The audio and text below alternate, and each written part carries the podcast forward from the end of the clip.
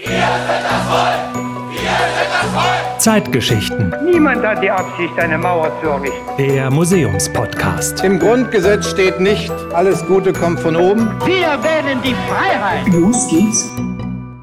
Es ist wieder Zeit für eine neue Zeitgeschichte. Mike Rosenblenter ist mein Name und wir sprechen heute über Autos. Also vor allem über ein Auto, das im Haus der Geschichte einen sehr prominenten Platz hat, im Keller. Okay, klingt nicht prominent, aber wenn ihr aus der U-Bahn aussteigt und Richtung Haus der Geschichte geht, dann könnt ihr den Adenauer Mercedes schon sehen. Der alte Dienstwagen von Konrad Adenauer ist nämlich gemeint. Der steht direkt hinter der Eingangstür neben dem Salonwagen. Den haben unter anderem Adenauer und Willy Brandt genutzt. Und das Auto, das ist echt schnieke. Schwarz mit einem großen silbernen Kühlergrill. Am rechten Kotflügel ist eine deutsche Flagge festgesteckt. Dazu diese Kugelscheinwerfer, die fast wie große Knopfaugen aussehen. Insgesamt ist der Wagen recht groß, also so eine richtig anständige Limousine eben. Und dann hat er noch sein Nummernschild. 0002 steht da drauf.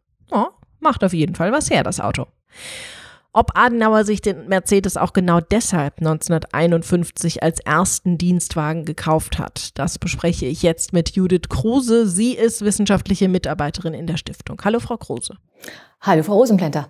Zahlen sind ja bei Autos immer unglaublich wichtig. Was konnte der Mercedes 300 denn so? Der Mercedes 300 konnte schon so einiges. Das war ein Sechszylinder, Hubraum von knapp 3000 Kubikzentimeter, 115 PS, also er schaffte es in 18 Sekunden von 0 auf 100 und hatte eine für damalige Verhältnisse oder in der damaligen Zeit fast schon utopisch anmutende Höchstgeschwindigkeit von 160 Kilometern. Ist das vergleichbar mit irgendwas, was wir heute haben? Vergleich zu heute, also der Dienstwagen von Barack Obama zum Beispiel hat 1000 PS oder hat die 1000 PS, ist ja schon ein paar Jahre her. Wenn man dann sieht, Adenauer 115 PS ist ja ein Unterschied, aber es liegen natürlich auch einige Jahrzehnte dazwischen. Für die damaligen Verhältnisse war das wirklich ein Top-Auto. Hatte dieses Auto denn auch eine Sonderausstattung? Ähm, als das Kanzleramt diesen Wagen im Sommer 1951 bestellt hat, hat es direkt eine Liste mitgeschickt mit 21 Sonderausstattungswünschen. Darunter ein Funktelefon, zwei Klapptische links und rechts im Fond, Leselampen. Es sollte Vorhänge an den Fondtüren geben und ganz wichtig, eine mechanische Trennscheibe zwischen Fahrerraum und Fahrgastraum. Was noch wichtig war, ein Radio und damit es dann auch bei offiziellen Anlässen als Fahrzeug des Kanzlers erkennbar war, am rechten vorderen Kotflügel ein Standartenhalter. Das heißt, dieses Auto war was ganz Besonderes. Ein Auto insgesamt war 1951 etwas Besonderes. Deutschland war Anfang der 50er Jahre noch eine Trümmerwüste. Der äh, Wiederaufbau in Ost und West steckte noch in den Anfängen und es war noch nicht absehbar, dass es diesen wirtschaftlichen Aufschwung geben würde. Hauptfortbewegungsmittel war das Fahrrad. Ein Auto besaßen nur sehr wenige. Vielleicht eine Zahl dazu. 1949 gab es circa eine halbe Million Personenkraftwagen in äh, der Bundesrepublik bei circa 50 Millionen Einwohnern. 2019 bei 83 Millionen Einwohnern in Deutschland heute circa 47 Millionen. Das heißt, damals, also Anfang der 50er Jahre, hatten vielleicht mal ein Prozent äh, der Bevölkerung ein Auto.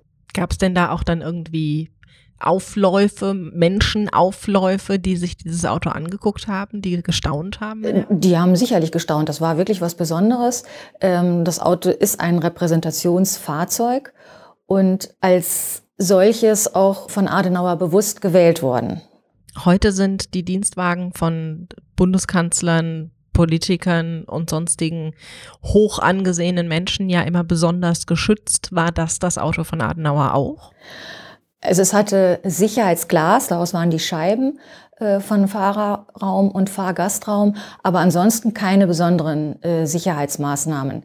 Das äh, fängt erst viel später an. Also als erster Kanzler hätte Willy Brandt ein gepanzertes Fahrzeug haben können. Soweit war die Technik fortgeschritten. Er hat darauf verzichtet Sein Nachfolger Helmut Schmidt äh, hat dann den ersten gepanzerten Dienstwagen bekommen. Er musste es machen, weil in den 70er Jahren ja durch den Terror der RAF viele Anschläge verübt wurden und da die Gefahr bestand, dass auch Helmut Schmidt entsprechend gefährdet war. Und das Kennzeichen ist ja auch interessant. 002, das klingt so ein bisschen nach James Bond. Adenauer war äh, es sehr wichtig, dass das Kennzeichen seines Dienstwagens an zweiter Stelle nach dem des Bundespräsidenten kommt und hat sich deshalb äh, vorgemogelt und diese zwei bekommen. Eigentlich hätte ihm als Kanzler die drei zugestanden, weil die protokollarische Ordnung vorsieht, Nummer eins, im Staat ist der Bundespräsident, dann kommt der Bundestagspräsident und dann kommt der Bundeskanzler. Adenauer war aber diese Reihenfolge Nummer zwei sehr wichtig hat das auch erreicht und so ist es bis heute geblieben. Also auch der Dienstwagen der Bundeskanzlerin hat heute die 2, die 02. Hat Adenauer dieses Auto denn nur für Fahrten rund um Bonn genutzt? Adenauer hat es zunächst nur für Fahrten rund um Bonn benutzt, aber bald auch täglich für Fahrten von seinem Wohnort in Röndorf zum Dienstort in Palais Schaumburg, auch für längere Fahrten in andere deutsche Städte bis hin zu Fahrten ins Ausland. Er war damit in Brüssel, London und sogar 1955 war der Wagen mit in Moskau dabei. Da ist er die ganze Strecke mit dem Auto gefahren? Nein, Adenauer ist geflogen und der Mercedes ist im Sonderzug, also mit der Bahn nach Moskau transportiert worden. Und Adenauer ist auch mit dem Auto gerne in Urlaub gefahren. Und es war so, wenn er dienstlich mit dem Sonderzug unterwegs war, dann reiste der Mercedes in einem ähm, extra Waggon mit.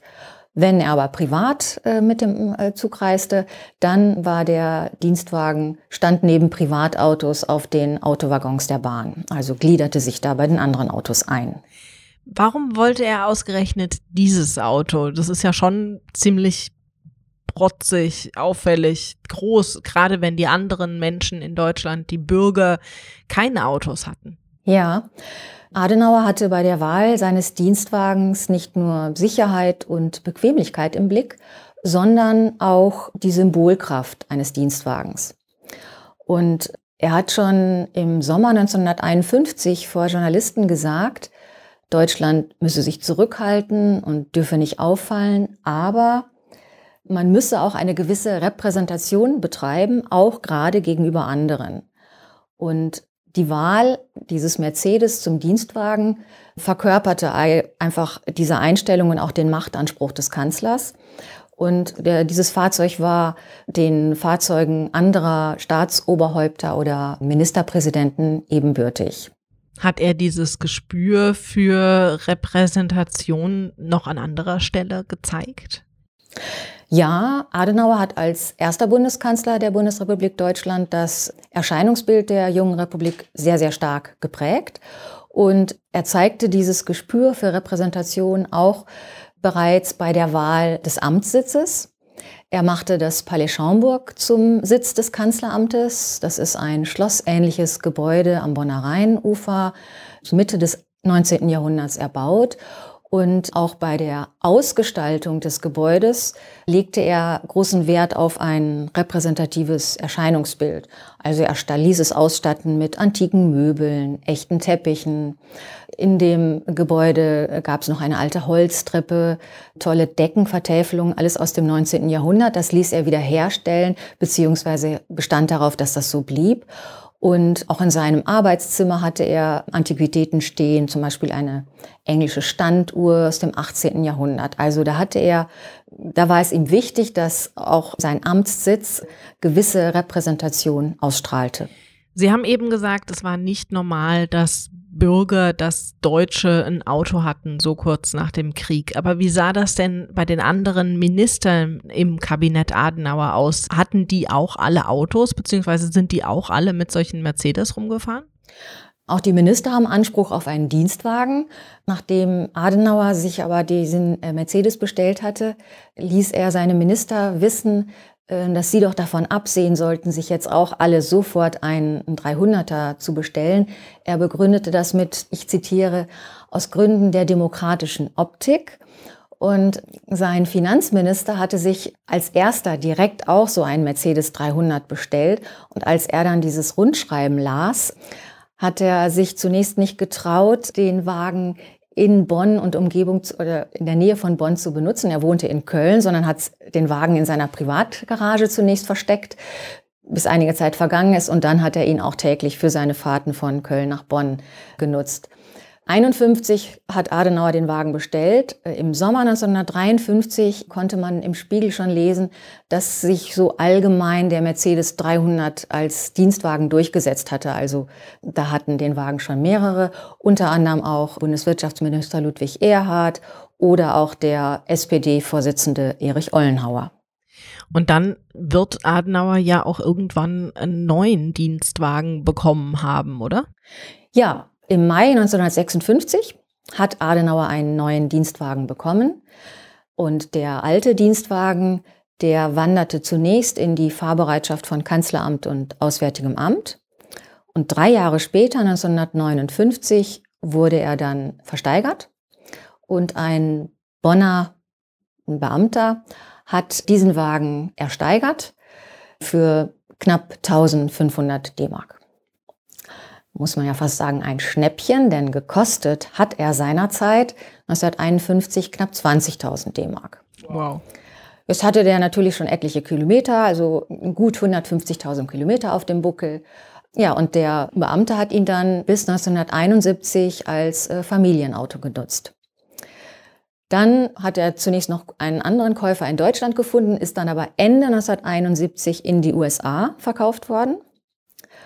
Und 1987 hat das Haus der Geschichte den Adenauer Mercedes in den USA aufgespürt und nach längeren Verhandlungen ist es dann gelungen, ihn wieder zu kaufen und 1989 ist er dann zurückgekommen nach Deutschland.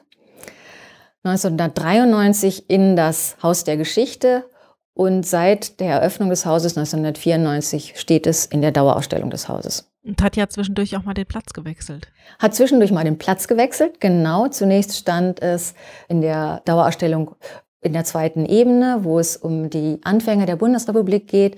Und äh, jetzt steht er unten im Eingangsbereich U-Bahn, ähm, sodass jeder Besucher, der das Haus direkt vom Dienstwagen, ehemaligen Dienstwagen des Bundeskanzlers empfangen wird. Dankeschön Ihnen, Frau Kruse, für die Information. Sehr gerne.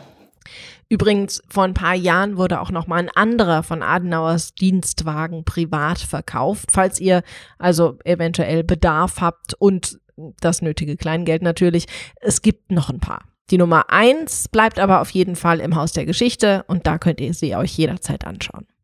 Im nächsten Podcast geht's um eine furchtbare und brutale Zeitgeschichte, nämlich um die Terroranschläge vom 11. September 2001.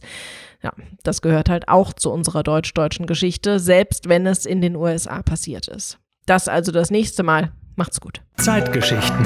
Der Museumspodcast der Stiftung Haus der Geschichte der Bundesrepublik Deutschland.